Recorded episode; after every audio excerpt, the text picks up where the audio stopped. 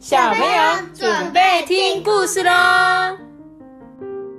我是特比，嗨，大家好，我是艾比妈妈。今天我们要讲的故事是不想被大野狼吃掉的小绵羊。很合理啊，对嘛？这个字面上句子的确不想被大野狼吃掉小绵羊，但是小野小绵羊要怎么样才能够？不被大野狼吃掉呢？我们来看看这一群绵羊做了什么事情。那它很，它应该是很聪明的，很聪明的羊是吗？嗯，的确很有可能哦。他说，从很久很久以前开始啊，我们绵羊就生活在这一座牧场里。一天啊又一天，太阳从我们的背上升起又落下。有一天晚上，来了一只大野狼哦，坏心眼的大野狼啊，在我们四周转来转去。绵羊啊，本来就要小心大野狼，还要互相帮助啊。但是他们已经好久不这样做了诶，因为我们都只顾着低头吃草啊。现在啊，我们还是继续这样做诶。有一个夜晚，发生了一件事情，我们从来都没有想过会发生这样的事。诶大野狼偷偷跑进我们绵羊的栅栏里面，吃掉了他遇到的第一只绵羊。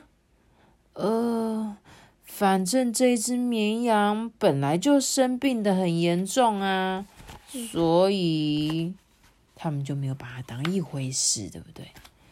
结果一天啊又一天，太阳还是一样从我们的背上升起又落下，我们又恢复到以前的生活。很快啊，就忘记那一只被吃掉的可怜绵羊了。妈咪，你看这个树的后面藏了一只大野狼。对，但是这些羊有因为上一次那只羊被吃掉而担心吗？没有呢。他们就想说啊，可能他本来就要生病了吧，所以呢，我们也就忘记了这一件事情。结果有一天，大野狼又回来了，他又吃掉了一只绵羊。我们都不太喜欢这只羊诶，嗯，它的毛灰灰的，就像是我们绵羊群里面的一个污点呐。还有啊，我们一直都是过着低头吃草的生活啦。一点也不觉得这件事有什么大不了的哦，所以呢，有一只羊又被吃掉了。可是其他的羊还是觉得没什么，反正嗯，本来就不喜欢它了。哎，怎么这样啊？这群羊是低头吃便当吗？低头吃便当，他们是低头吃草草。十天过去喽，太阳还是一样，每天从我们的背上升起又落下。我们才开始慢慢忘记大野狼，大野狼又回来了。这一次，他吃掉了一只只有三条腿的绵羊，还有一只斜眼的绵羊，还吃掉了一只母羊跟它的小羊。哦，这次大野狼吃了四只，哎，绵羊群里呀，开始有一些绵羊担心起来了。哎，如果再这样吃下去的话哦，我们全部都会被吃掉呢妹？啊，没什么好怕的啦，狼只会吃掉那一些虚弱的绵羊呢咩？公羊这样说，要大家放心。结果很久很久了，我们一直都是这样过着低头吃草的生活啊，我们还是跟以前一样，什么都没有改变。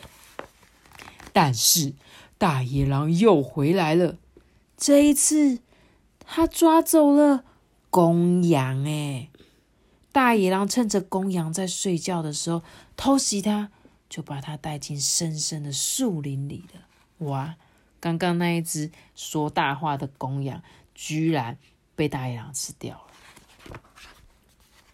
我们都吓坏了，觉得很失望、伤心。没有公羊来带领我们，嗯，我们会变成什么样子啊？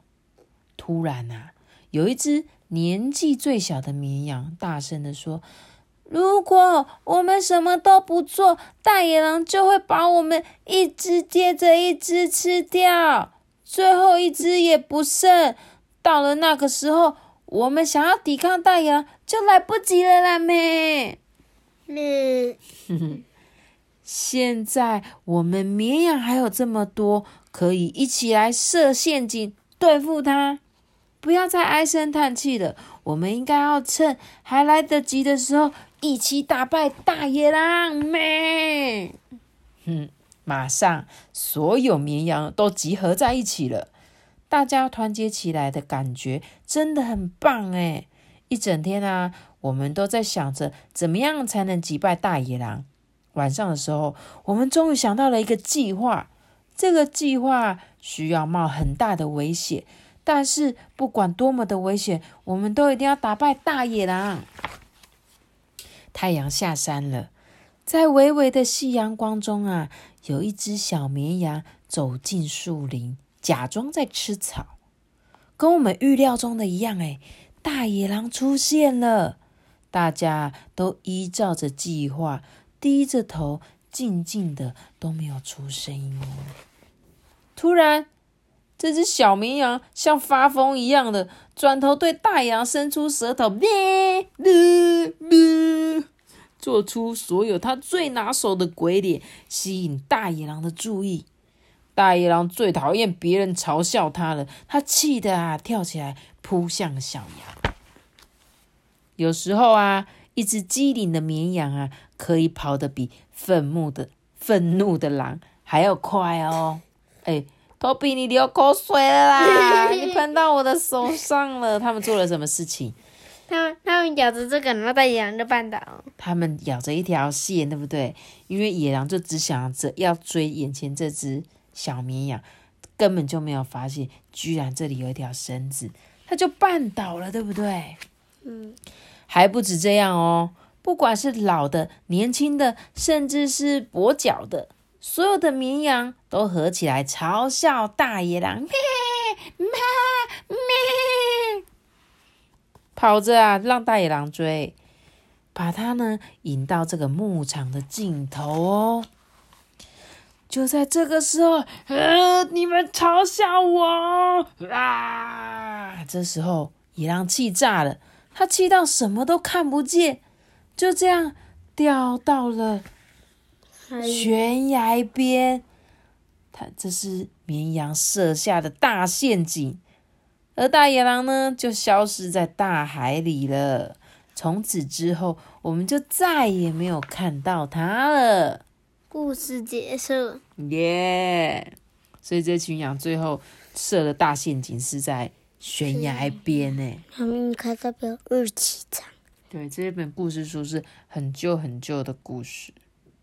但是他这本书有一个寓意哦，我我分享一下他这个故事最后写的一段话。他说这段话你们可能不一定听得懂，但是我等下解释给你们听。他说，当他们来抓犹太人的时候，我保持沉默，因为我不是犹太人，因为不干我的事嘛。然后他说，当他们来抓共产党员的时候，我保持沉默，因为我不是共产党员，对不对？他讲这句话，你听得懂哈？在当他们来抓工会会员的时候，我保持沉默，因为我不是工会会员；当他们来抓天主教徒的时候，我保持沉默，因为我不是天主教徒；当他们来抓我的时候，已经没有任何人想要或可以抗议了。你听得懂这句话吗？就是有时候我们常常都会觉得说啊，反正他是抓他，不是抓我，我才不管他嘞。然后今天要抓你的时候，抓托比的时候，我就说啊，反正他是要抓他，又不是抓我。但是当你身边所有人都被抓走的时候，他就要来抓你了。然后呢，你想反抗来得及吗？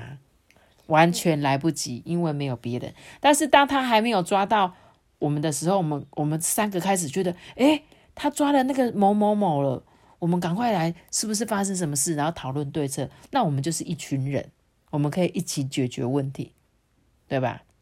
所以有时候啊，我们不能因为这件事情好像跟我们一点关系都没有，我们就不在乎它了。就像一开始这个故事前面讲的啊，反正那只羊我本来就很讨厌它了啊，把它抓走好了，又没差，对不对？反正它就是它，它就生病了嘛，它就被抓走也没关系，对不对？很多时候我们都觉得那不干我的事情，但是呢，当有一天事情跑到你身上，你想要求救的时候，已经来不及了哦，好不好？我觉得这本故事蛮有，他是一个德国牧师哦，他是德国牧师，他一八一九八零年代是用诗创作而闻名的哦，所以刚刚这个我刚刚最后念的这个是他的诗诶。所以他呢是改编他这一个诗所画出来的绘本哦，因为他是创作刚刚妈妈最后念的这一段，好，就是所以真的是很有学问呢，太好听了。我觉得这本故事书很有教育的意义。如果嗯你们也有想法的话，记得跟你的爸爸妈妈讨论。我觉得很有趣的书，好吗？